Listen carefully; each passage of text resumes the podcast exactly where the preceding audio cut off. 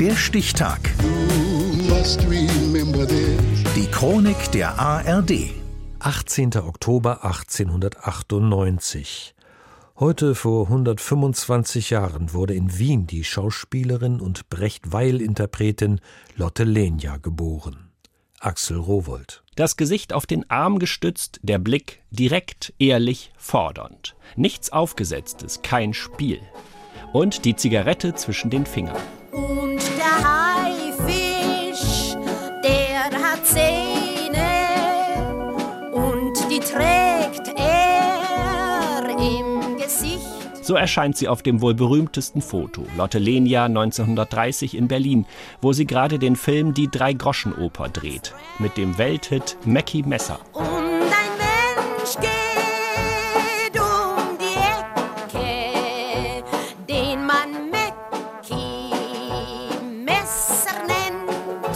Der Text von Bertolt Brecht, die Musik von Kurt Weil und vor allem der Gesang von Lotte Lenia. Das kommt sensationell an beim Publikum, wie auch schon die Theaterversion 1928.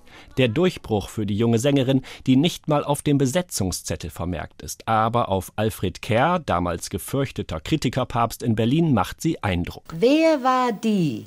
Und das war ich. Und dann sagt er, also auf die muss man hinschauen, weil die wird bald in der szenischen Front sein. Ja, wer ist die? Als sie in Wien geboren wird, heißt Lotte Lenia Caroline Wilhelmine Charlotte Blamauer, Tochter eines gewalttätigen Alkoholikers. Sie flieht zu einer Schweizer Tante mit 15, fängt an mit Ballett. Aber Zürich ist nichts auf Dauer. Sie will keine Karriere bei der Bank, sondern auf der Bühne. Also geht sie nach Berlin, damals die Theatermetropole Europas.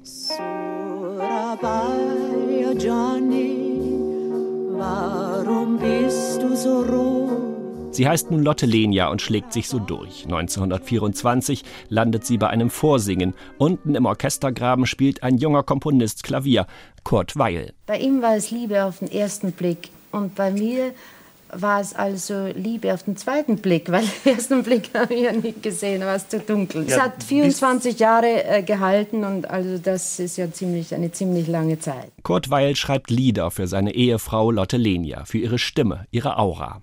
Sie kann keine Noten lesen, aber wenn sie singt, dann hören die Leute zu, wie bei Caruso. For the days dwindle down to a precious few. Lenia und Weil fliehen vor den Nazis nach Paris und schließlich nach New York, wo sie in Nachtclubs auftritt und auf Tournee quer durch die Staaten geht.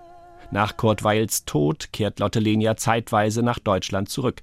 In den 60ern plaudert sie beiläufig über eine Filmrolle. Ich habe also ein Filmangebot bekommen, wie ich in London war. Ich habe nur das Buch gelesen, das ist eine so Russe with, with Love from Russia, it's a spy, also eine Spionengeschichte. Diese Spionengeschichte ist nichts Geringeres als James Bond 007 Liebesgrüße aus Moskau.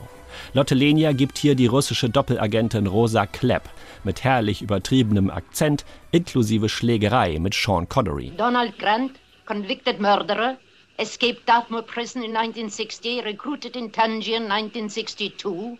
Excellent. Where is he now? Es folgen Engagements in Hollywood, unter anderem massiert sie dabei Burt Reynolds den Rücken. Mit 83 stirbt Lotte Lenia als gefeierter Star in New York. Geboren wurde sie in ärmlichen Verhältnissen in Wien, heute vor 125 Jahren.